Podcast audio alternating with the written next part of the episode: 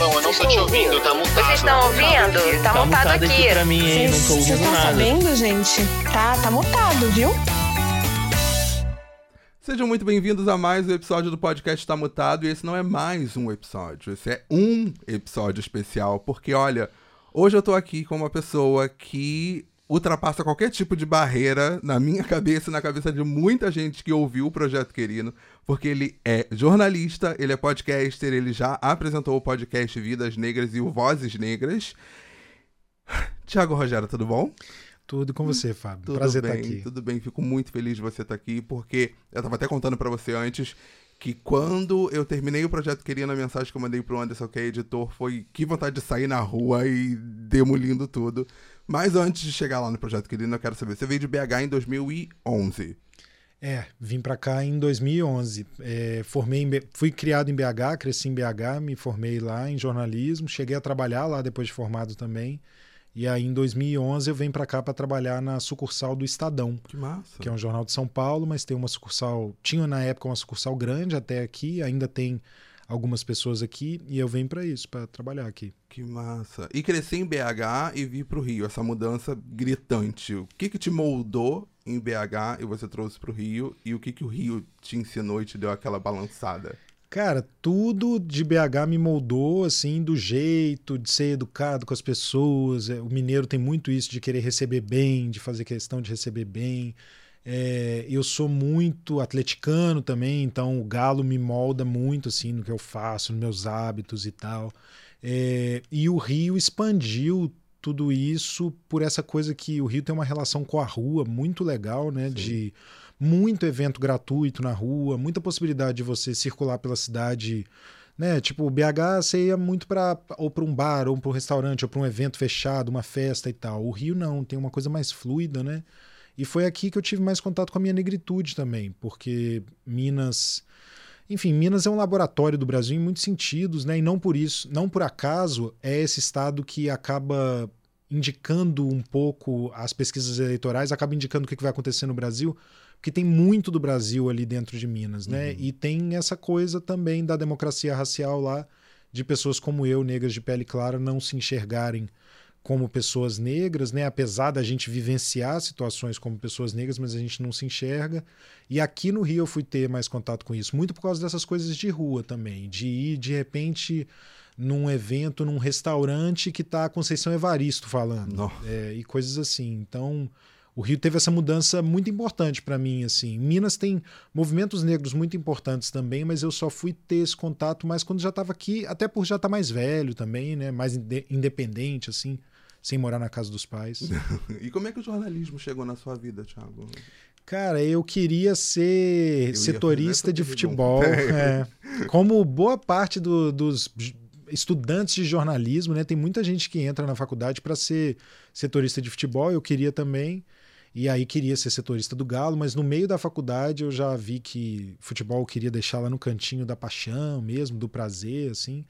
E já despertou em mim um interesse pelo jornalismo de direitos humanos, assim, por essa coisa bem romântica do jornalismo mesmo, né, de, de ajudar a sociedade, de, enfim, de ser um, uma força auxiliar à, à própria democracia. Ainda na faculdade eu comecei a me interessar por essa área mais específica e aí felizmente consegui seguir por esse caminho na minha carreira, assim, mesmo quando trabalhando em editorias mais gerais, né, tipo cidades, é, própria segurança pública que eu já cobri, aí eu fui sempre tendo esse olhar para os direitos humanos que é o que mais me atrai. Você tinha alguma inspiração quando você pensou no jornalismo? Você olhava e falava, cara, eu quero ser igual a essa pessoa, chegar mais ou menos no patamar dessa pessoa. É, quando eu comecei, eu- as minhas inspirações eram os repórteres de futebol. É, tipo, sei lá, na BH, em BH, tem um repórter que ele chegou a entrar no livro dos recordes por ser o repórter que mais tempo cobriu um time, que chamava Roberto Abres, um homem branco.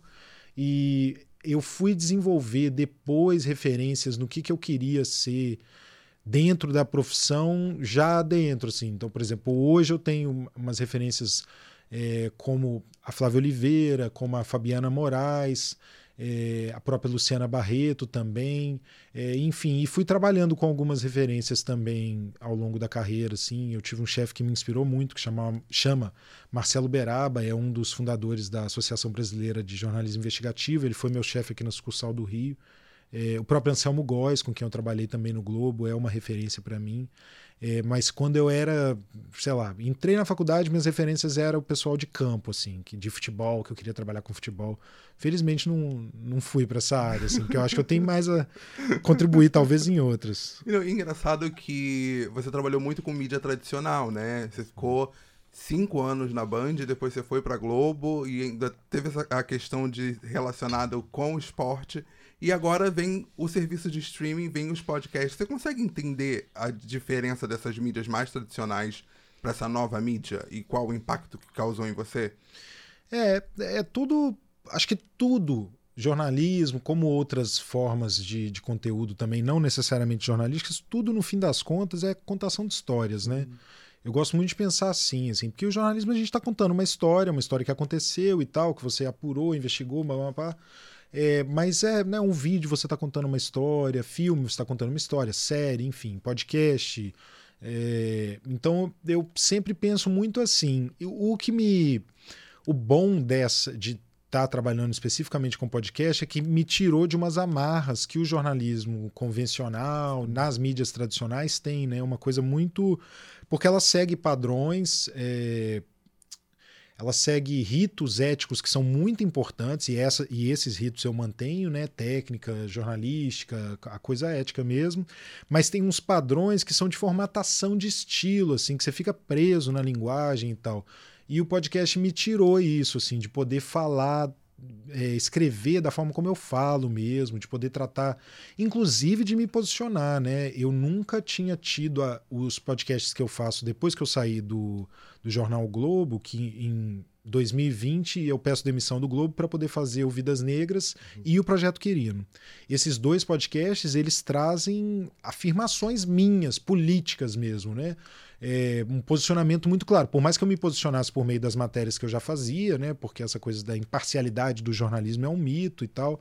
É, todo mundo, em qualquer coisa que você escrever, você sempre está fazendo uma escolha, Sim. né? Cada vírgula que você coloca Sim. e tal.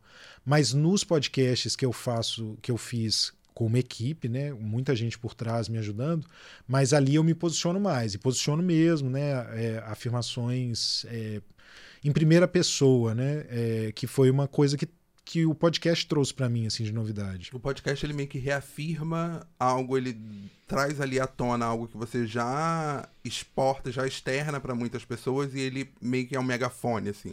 É. Eu senti muito isso quando, quando eu comecei também com o podcast, eu senti muito isso, que era algo que eu... Eu lembro que eu tive uma conversa com uma amiga falando assim, cara, eu quero falar, eu queria me comunicar. E parecia que mesmo falando ali pros meus amigos, pras minhas amigas e tal, ainda era uma coisa muito, tipo, eu quero falar mais, sabe? Eu quero reafirmar isso que eu tô falando. E eu acho que o podcast tem esse, esse potencial. Você pensa em fazer mais podcasts? Tem alguma coisa que tá na sua cabeça, alguma pulguinha que tá aí falando, tipo, vamos para mais um projeto, vamos para mais um projeto? É, eu hoje trabalho como. De, na verdade, desde um pouco depois que o Quirino foi lançado, eu assumi um cargo na Rádio Novelo como gerente de criação. E aí eu estou ajudando a Rádio Novelo a fazer os podcasts que eles já faziam e os produtos novos da Novelo. Que legal.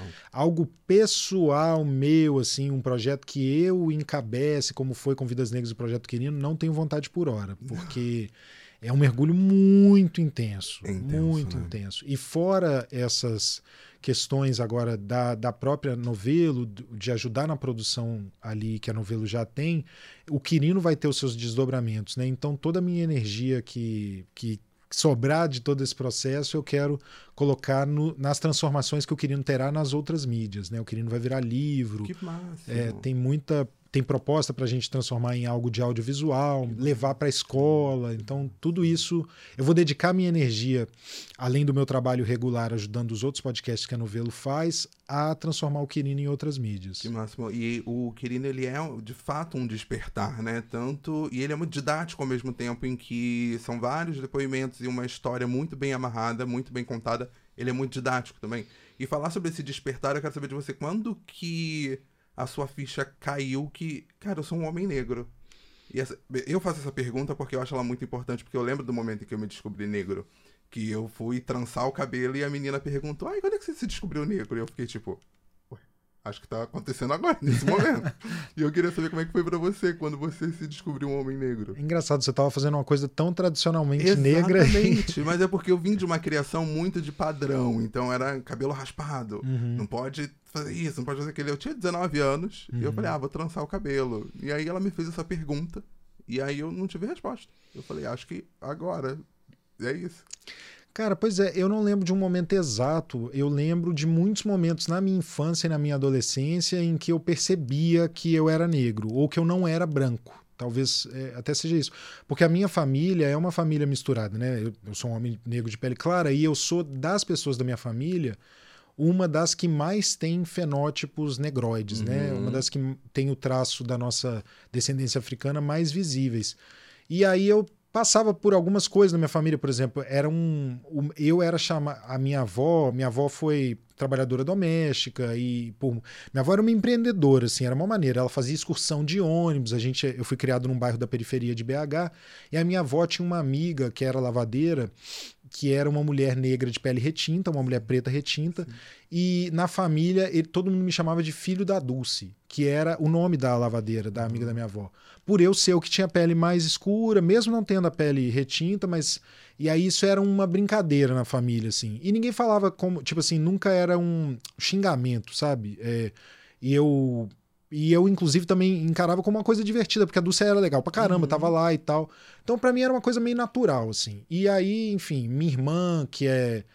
Minha irmã é muito parecida comigo, mas ela ainda tem a pele um pouco mais clara e ela é cinco anos mais velha. E os colegas da minha irmã ficavam perguntando pra ela se eu era irmão dela mesmo, por ela ter a pele mais clara que a minha e eu ter a pele mais escura e enfim, e ter meus traços são também mais acentuados que o dela, né? O nariz mais largo, a boca, a boca mais carnuda e tal. É, e aí isso pra mim eu lembro de pegar isso também. E aí na- já ficando um pouco mais, velho, mas eu não lembro de Tipo assim, eu lembro de me identificar muito com a identidade do Jorge Aragão, de, de falar, caraca, é, essa música é, fala sobre mim. É, mas e isso, tipo, na adolescência, sei lá, com 12, adolescência não, até é 12, 13 anos, meus tios escutavam e era a música que pegava pra mim, mas eu não tinha uma consciência de falar é, assim, não, eu sou negro e tal. Isso, é, isso até começa, acho que com 15, 16 anos também.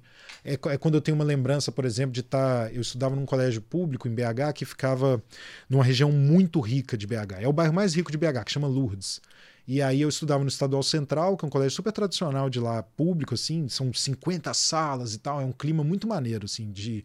É uma faculdade antes da faculdade, porque a gente é muito diferente e tal. E aí eu saindo, indo embora para casa, descendo a rua para pegar o ônibus, e aí pa- passei na frente de uma loja de sapato, assim, e aí eu lembro da vendedora aí trancar a porta, assim, sabe? Porque eu tava olhando. é, é isso, assim, tipo, são pequenas experiências que eu lembro, mas ao mesmo tempo também entendendo o meu lugar de um homem negro de pele clara, porque eu nunca experienciei nada abertamente violento, né? Uhum. É, né? Tipo, polícia. é, eu nunca sofri uma geral violenta de polícia. Já fui revistado e tal, Uhum. mas nunca nada violento ou um ataque direto, assim, com palavras racistas e tal. É, o que eu acho que também está dentro dessa condição de um homem negro de pele clara. Então as, as coisas foram acontecendo, mas nada tão é, abertamente racista. Né? Muito desse racismo brasileiro que é no íntimo, né, que ele se dá. Tem uma questão muito grande de. Atenção, isso não é uma chamada qualquer. É um chamado antirracista. Um chamado Ah, antirracista. Saia do modo silencioso, o plano é audacioso. Te mostra que o povo é sagaz. Amplifique em vozes antirracistas. Lembrando todo dia iguais todos os dias, todos os dias. Somos iguais, somos iguais. Irado, né? É negra ali. E, ó, eu vou, ainda falo mais, ainda digo mais. Depois, depois eu atendo, né? Depois eu atendo, calma. Negra tá junto com a Tim, fazendo um projeto incrível onde ela transformou as falas icônicas dos nossos ativistas, de nossas figuras negras mais importantes da história em uma música. E ela tem um recado pra gente em vídeo que vai passar aqui, ó. A convite da TIM, eu estou aqui para gravar um toque de celular da campanha de consciência negra, que foi inspirada em discursos de grandes nomes e personalidades da luta antirracista, personalidades e referências históricas desse movimento. Para mim foi uma honra ter sido a voz escolhida para potencializar esse projeto e transformar esses discursos e palavras com tanto peso e importância histórica em uma música tão potente. E fiquei feliz também por ver um projeto lindo como esse no mês da consciência negra e ver que a TIM apoia a luta antirracista em todos os momentos do ano, com iniciativas tanto dentro da própria TIM quanto fora. E hoje aqui eu me inspirei em cada uma das palavras e autores desses discursos, me inspirei nessas histórias, tentei trazer ao máximo toda essa magnitude e essência para transformar em música. E todos vocês já podem baixar e usar essa música como toque do seu celular.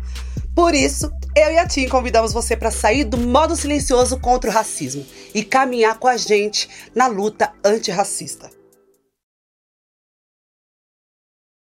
E, gente, lembrando que tem o um QR Code aqui para você fazer download desse toque e o link aqui para você também poder fazer download direto pelo seu celular, vai estar na descrição desse vídeo, tá? Então, valeu, Dona Tim, obrigado, Negralita, incrível, eu amei. E é isso, gente, vamos lá, hein? Vamos reforçar nossas vozes, hein? A gente falou muito sobre. Você, você falou, né, que você nunca tomou madura, você tem essa, essa questão de não ser um negro retinto. E você via, você cresceu com isso da gente estar tá sempre se polindo enquanto negro, você também sentia isso? É, o pessoal fala muito disso, né? De é, que a gente é educado para ser dez vezes melhor, Sim. não sei o quê. É engraçado, assim, a minha. Por exemplo, a minha mãe não. Minha mãe é uma mulher negra, também uma mulher negra de pele clara. É, a minha mãe não se enxergava como negra até eu fazer os meus podcasts. É, e muita gente na minha família está se enxergando como negro só agora. Uhum. A minha avó, que foi trabalhadora doméstica, que ela morreu na época que a gente estava fazendo Vidas Negras, até no último episódio do Vidas Negras eu cito ela que eu entrevistei minha mãe na semana em que minha avó viria a falecer e ela, afroempreendedora e tal, ela é uma mulher negra, já com a pele mais escura, com os traços ainda mais acentuados que o meu, cabelo crespo e tal, ela não se viu até ela morrer, ela não se via como mulher negra. É muito doido, cara. É, é, é, a sociedade, ela pesa, né? A, a, mão ali, a ponta da gente esquecer quem a gente é. Pois é. Não conseguir se reconhecer. E aí, por isso que eu, assim, não só por isso, assim, porque fica parecendo que é coisa em causa própria, mas eu, toda vez que eu converso sobre é, por exemplo, as pessoas comparam muito os Estados Unidos com o Brasil, né? O fato de que lá, apesar de a comunidade afro-americana ser numericamente menor proporcionalmente do que a nossa, né? Eles são ali menos de 20% da população, aqui nós somos mais da metade. Só que eles têm mais resultados, né? Eles têm um presidente negro, eles têm na indústria é, tem muitas mais pessoas, muito mais pessoas negras e tal. Tiveram universidade, eles têm universidades negras e tal. Aqui a gente tem faculdades Zumbi dos Palmares, mas lá é uma realidade ainda mais forte assim. Enfim, fora todas as diferenças que existem entre esses dois países, inclusive economicamente, né? Lá circula mais dinheiro. Eu falo que aqui a gente tem que ser muito gentil com as pessoas, sabe? Tipo, eu não tenho que ficar com raiva. Eu não ficava com raiva da minha avó. Eu tentava entender por que que ela, uma mulher que, pô, foi trabalhadora doméstica, a vida inteira teve que batalhar pra caramba, viveu muita situação, era uma mulher negra, visivelmente negra, por que, que ela não se enxergava como negra, sabe? Aí a gente vai entender que na escola, pô, por exemplo, você chega na escola, a única vez que, salvo trabalhos heróicos feitos uhum. por vários professores que existem no Brasil, né? Tem muito professor incrível contando versões mais completas da história, mas via de regra, a única vez que você viu uma pessoa negra na escola, por exemplo, na aula de história, é como escravizado no tronco. E aí, pô, você, por exemplo, eu ali, né? A sociedade está me falando, não, não, não, você não é negro, não, você é branco. Só que aí na hora de você ser branco mesmo e vivenciar as maravilhas de ser branco no Brasil, você não vivencia. E isso está evidenciado nos dados né, socioeconômicos. Você pega salário, por exemplo, as pessoas pardas, né? É, essa categoria do afrodescendente que não é retinto, elas não ganham o mesmo salário dos brancos. O salário que elas ganham está muito próximo do, dos pretos. Embora o dos pretos seja um pouco pior ainda do que o dos pardos, mas a gente está aqui junto e, o, e os brancos estão aqui. Enfim, aí você, que é uma pessoa negra de pele clara, você olha assim e fala, pô, eu quero ser identificado com o herói, que tá ali, um cara bradando uma espada, papapá, ou com um cara que não tem nome, ele não tem nome, ele não fez nada, ele só apanhou e, e só foi torturado. A gente não aprendia que, enfim, que aquele escravizado que tinha ali, ele muito provavelmente estava resistindo de várias formas, assim, ele estava professando a própria fé dele, é, mesmo proibido, ele estava constituindo família, mesmo de forma proibida, ele podia já ser uma pessoa que aprendeu a ler, que não só aprendeu a ler, como estava ensinando crianças negras a aprender a ler, ainda na condição de escravizado, porque isso aconteceu, é, ou que durante aquele período em que havia aquela pessoa escravizada, havia muitas pessoas negras livres, havia um Luiz Gama naquele período, Sim. havia uma Luísa Maim, havia uma Maria Firmina dos Reis, é, enfim, Maria Filipa de Oliveira e tal. A gente não aprende isso. Aí você vai querer se identificar com, com quem? Com o herói ou com a pessoa que está ali só como uma pessoa que sofre, né?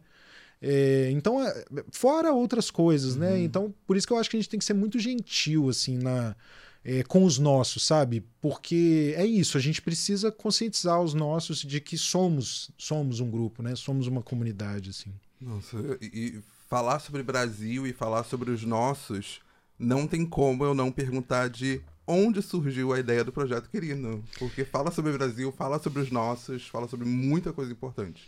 É, pois é, o Projeto Querino, ele, quando em 2008, 2018, eu já estava trabalhando há 10 anos com jornalismo diário e eu estava. Eu, eu gosto muito de trabalhar com sangue nos olhos, com propósito, com.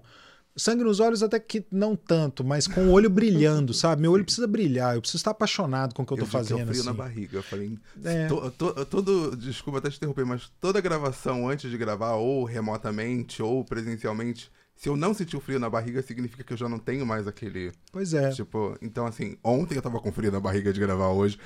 Minutos antes eu tava com frio na barriga de gravar. Eu falei, então, quanto tiver esse frio na barriga, é vontade de fazer, né?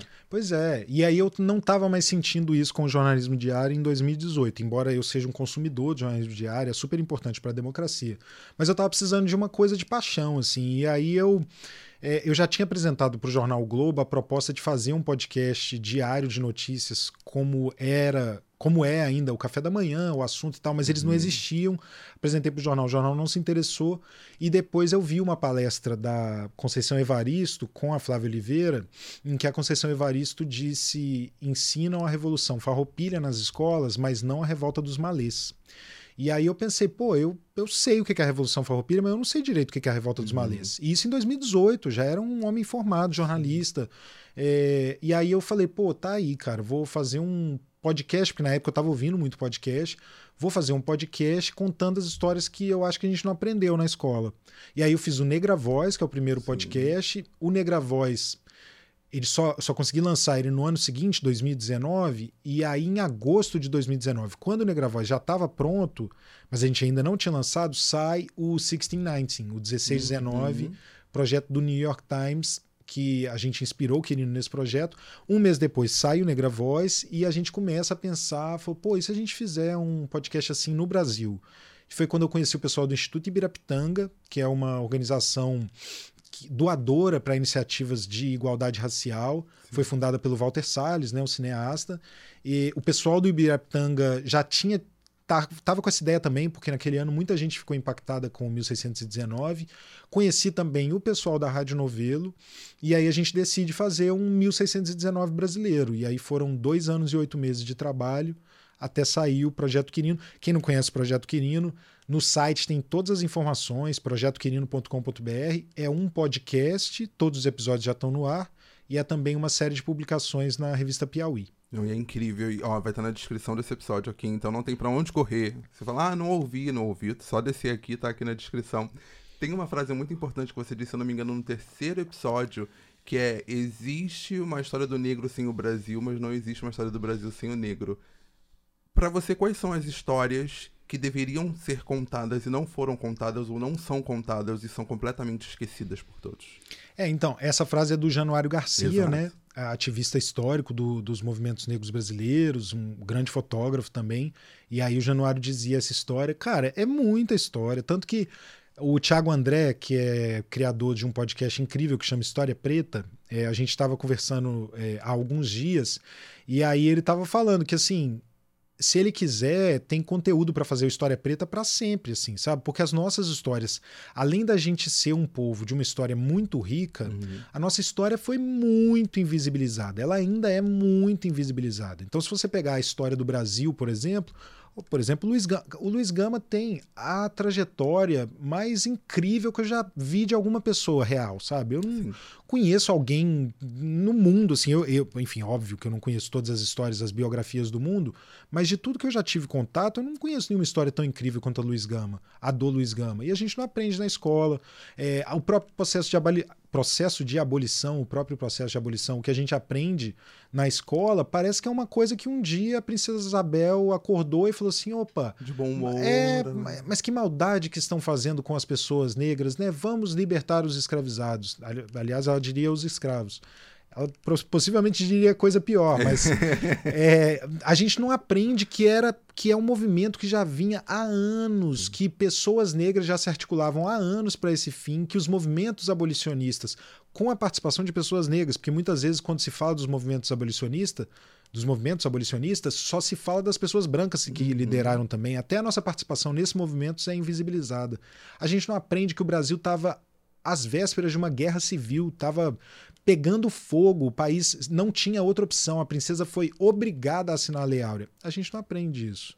É, então acho que são muitas histórias que infelizmente foram varridas para baixo do tapete por um motivo, né? Porque é, faz sentido você manter essas histórias escondidas para manter a estrutura de hoje, que é a estrutura desde sempre, que possibilita que um grupo reduzido de pessoas esteja no poder e um grupo enorme de pessoas esteja subjugadas, né? fornecendo mão de obra e suas vidas mesmo para a manutenção desse povo no poder. Você vê um reflexo dessa história acontecendo nos dias atuais, quando algum, várias histórias de injúria racial, por exemplo, são levadas em foco, duram uma semana, todo mundo falando, de repente ninguém mais comenta hoje é. nas redes. Você vê um reflexo disso acontecendo atualmente? É, assim, o Brasil é um país historicamente racista, né? uhum. né? É, esse racismo, até de vez em quando me perguntam se acham que racismo aumentou, né? Porque os casos estão aumentando, né? Aí tem vários aspectos nisso, né? Uma coisa que a partir da, do nosso ingresso num número maior nas universidades, há uma conscientização cada vez maior das pessoas, há uma formação de conhecimento étnico-racial cada vez maior.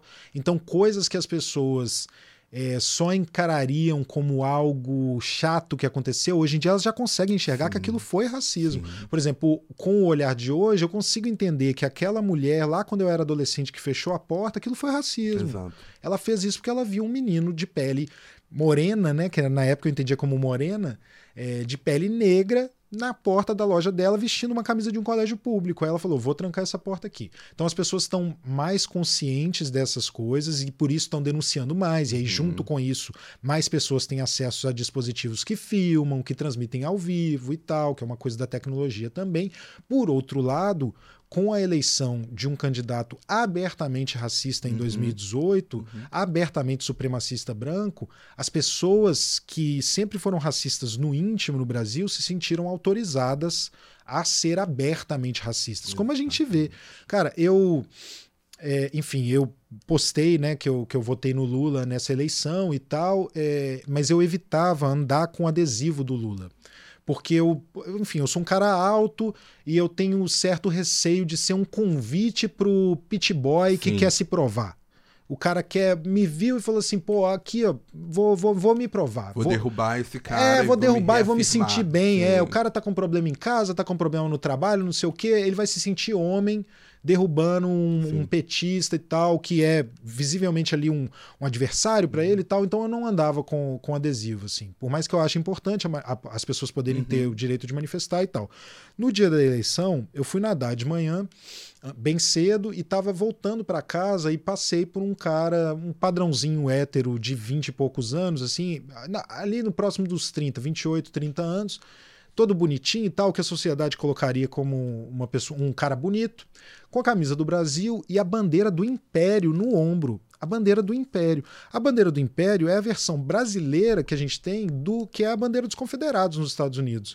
O cara que está com a bandeira do Império no ombro, ele está saudoso do quê? Ele está saudoso da escravidão. Exato. Ele está saudoso de um período em que juridicamente era possível uma pessoa escravizar a outra, porque a partir do momento que acaba a escravidão, acaba o império no Brasil também, uhum. né? É por causa do fim da escravidão que aqueles fazendeiros, que aquela elite que por todos aqueles anos só conseguiu acumular dinheiro por causa da escravidão, decide deixar de ser a base política de apoio do império e dar o golpe que transforma a república. Aí eu olhei e falei, bicho, o cara tá com a bandeira do império, tá- o cara tá defendendo a volta da escravidão na minha frente. Aí eu mandei uma mensagem para minha esposa, falei assim, que a gente ia tomar café junto. Eu falei, desce, por favor, com todos os adesivos que tiver do Lula. Aí botei adesivo em todo lugar, porque eu falei assim, não, hoje, hoje eu quero. Hoje eu, enfim, não, não, não ia partir para embate físico com ninguém, mas eu falei, não, hoje se alguém me, Sim. me encher o saco, vai, é o pior dia para isso, assim. E hoje eu vou votar com adesivo. Não, e, e engraçado que. É engraçado agora, porque no momento foi, foi um momento meio, meio. aspas, tenso. Eu tava voltando do segundo turno, tava com a camisa feita pela Rafa Moon, que, que, que é linda e tal, com alguns adesivos e tal. E aí eu tava sem óculos, eu tava do outro lado da rua e eu vi uma senhora vindo. Tava uma senhora, um senhor e no meio um rapaz com a camisa do Brasil vindo. E eu olhei pro meu marido e falei, putz, vai, vai dar algum problema. E aí, quando ela foi chegando perto, era a camisa do Brasil estilizada com três escrito Lula. E aí ela deu uma risada, eu comecei a rir também, e aí seguimos. E, e- e são nesses momentos que a gente vê que existe uma esperança pro próximo ano. Se você considera que existe essa esperança pro próximo ano de Acho. reescrever tudo que foi rasgado no- há quatro anos atrás. Sim, não, ó, a gente tem que lembrar também que nunca na história houve tanto abuso de poder econômico, tanto abuso de poder político. Ele quebrou, o Bolsonaro quebrou todas as regras eleitorais para comprar voto. E houve compra de votos mesmo, assim. Nunca na história houve tanto abuso de poder econômico político. No dia da eleição teve aquela obscenidade da- de um, um ente do Estado é, impedindo as pessoas de irem votar, os agentes da Polícia Rodoviária Federal. Ainda assim a gente ganhou. Sim. Ainda assim, mais da metade do Brasil resistiu a isso. É, então, ele, na próxima eleição, o Bolsonaro ou o filho dele, enfim, se o Bolsonaro não for preso é, e os filhos dele todos não forem presos, né, é, por causa dos crimes que eles vêm cometendo, quem deles concorrer vai ter muita força ainda, mas não vai ter a máquina na mão para cometer essa quantidade de crimes eleitorais, enfim. E espero que o Lula também não os faça, mas quando ele foi candidato, ele não os fez. É, então tudo indica que não fará também, mas é isso, assim, por isso que eu sou otimismo. Agora, é, voltar àqueles tempos nossos de avanços sociais muito grandes num período curto de tempo, talvez não seja possível agora por causa da quantidade de destruição que o Bolsonaro promoveu no campo da economia, no campo climático.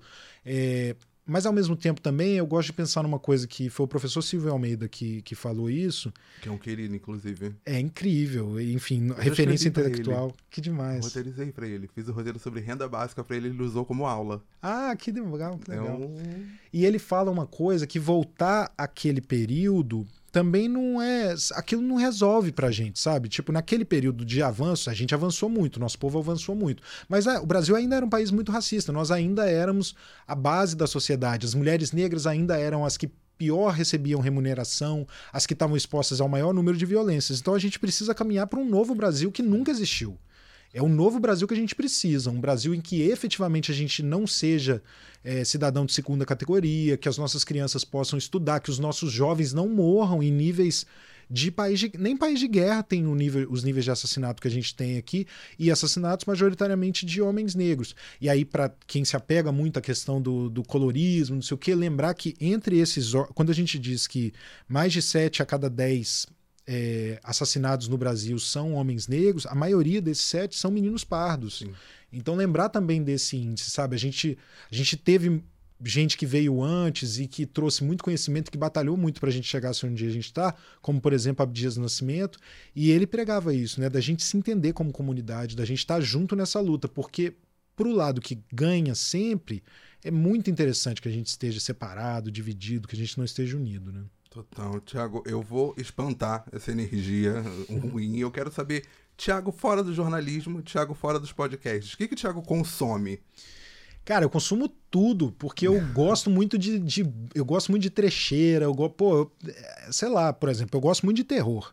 O que eu mais, eu acho que é o que me dá Temos mais um- temos um assunto importante é, aí. é o que eu mais gosto de, de consumir como conteúdo audiovisual, assim, é terror. Eu escuto podcast de terror.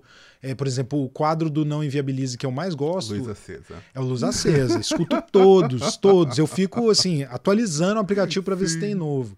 É, e série de terror. Outro dia mesmo eu tava vendo uma, um reality show de fantasma da Netflix. 28 dias. Assombrado. Cara, Então, a minha esposa fica até falando, ela falou, cara, é uma contradição em termos, porque como é que é um reality show e tem fantasma? Tipo, eu falei, não, eu acredito. É, em consumir esse música, eu gosto muito de música, todo tipo de música. Eu consumo até os sertanejo bizarro que gosta de Bolsonaro, eu gosto de ouvir. É, é, todo tipo de, de coisa. E futebol, só o Galo também. Eu não gosto tanto de futebol assim, mas eu gosto muito do Galo. ai, Faço as maiores loucuras dentro de um limite ético e tal, de, de boa convivência pro Galo. Mas eu acho que principalmente o que eu gosto de consumir é terror mesmo, assim. Filme, série, é, é o que me dá prazer, assim. É, até de leitura também, gosto muito de livro de terror. É isso que eu ia perguntar. Quais são os livros que, que você tem vontade de trazer muito à tona pra todo mundo conhecer e que pouca gente conhece? O que? Trazer coisa? Livro que você já leu, que você queria muito que as pessoas conhecessem, porque a história é muito boa, só que pouca gente conhece. Cara, é, eu não sei se. Eu acho que aí eu volto pra, pra questão da negritude, porque é isso, assim, sabe? São os livros que eu acho que todo mundo deveria ler. Por exemplo, Água de Barrela, da Eliana Alves. Todos os da Eliana Alves Cruz, todo mundo deveria ler. Porque todos têm uma importância muito grande para os assuntos mais variados e para as ah, formas mais variadas da gente enxergar para a história do Brasil. Um Defeito de Cor, da Ana Maria Gonçalves, é um livro definitivo, assim, sabe? Quer dizer, definitivo não, porque ele é um convite a tanta coisa, mas é sei lá, talvez seja a principal obra de literatura produzida no Brasil. É, são os, os grandes livros que eu, que eu fico pensando assim para as pessoas lerem são nessa seara assim. O próprio na minha pele do Lázaro pra, foi a minha porta de entrada para essa literatura étnico-racial. E o Lázaro faz de uma forma tão é, acessível, né? Por exemplo, eu, eu, não, eu ainda não tinha lido Abdias, não tinha lido Djamila. Djamila também faz esse trabalho de porta de entrada muito importante. É, foi a partir de Djamila que eu fui ler Abdias do Nascimento, foi a partir de Djamila que eu fui ler Lélia Gonzalez. Então eu fico pensando muito nesses livros, assim, como os livros que, que todo que eu gostaria que as pessoas lessem, não só porque que não é também aquela coisa de como você precisa comer vegetal, você precisa comer vegetal. Aham, não é, é porque aham. é bom pra caramba. É tipo, mano, você tá, você tá só pensando na batata frita, tem essa outra parada, tem, sei lá, é como se a minha batata predileta é a batata portuguesa, batata, de batata frita, né? Não a batata palito. É como se você só consumisse a batata palito a vida inteira sem saber que existisse a portuguesa. Você conheceu o sabor da portuguesa. É, e aí, pô, existe a batata portuguesa, cara, come isso aqui. E aí você come e fala assim, nossa senhora, como que eu passei a vida sem comer? E é isso que eu sinto com essa. com a literatura negra que a gente não, não consome, né?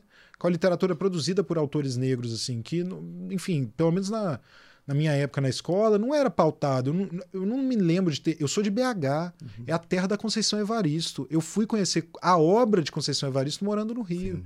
Como que eu, estudando em BH, como, por exemplo, quando eu estudava num colégio no Estadual Central, né, no segundo, no ensino médio, 50 alunos ali, a maioria deles alunos negros, muitos alunos vindos de, de comunidades, como que a gente não lia Conceição, não, não tinha acesso à Conceição.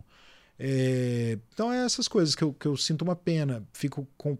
É, assim, acho uma pena as pessoas não terem contato com esse tipo de obra, mas é, cada vez mais elas vão ter, assim. E agora, com a volta de uma estruturação do Ministério da Educação, né, a gente vai voltar a ter uma, um Ministério da Educação com diretriz de forma séria. Olha a quantidade de aloprado que o Bolsonaro colocou como ministro, né? Aqueles irmãos lá, enfim, fora o corrupto, né? O, esse último que caiu por denúncias de corrupção.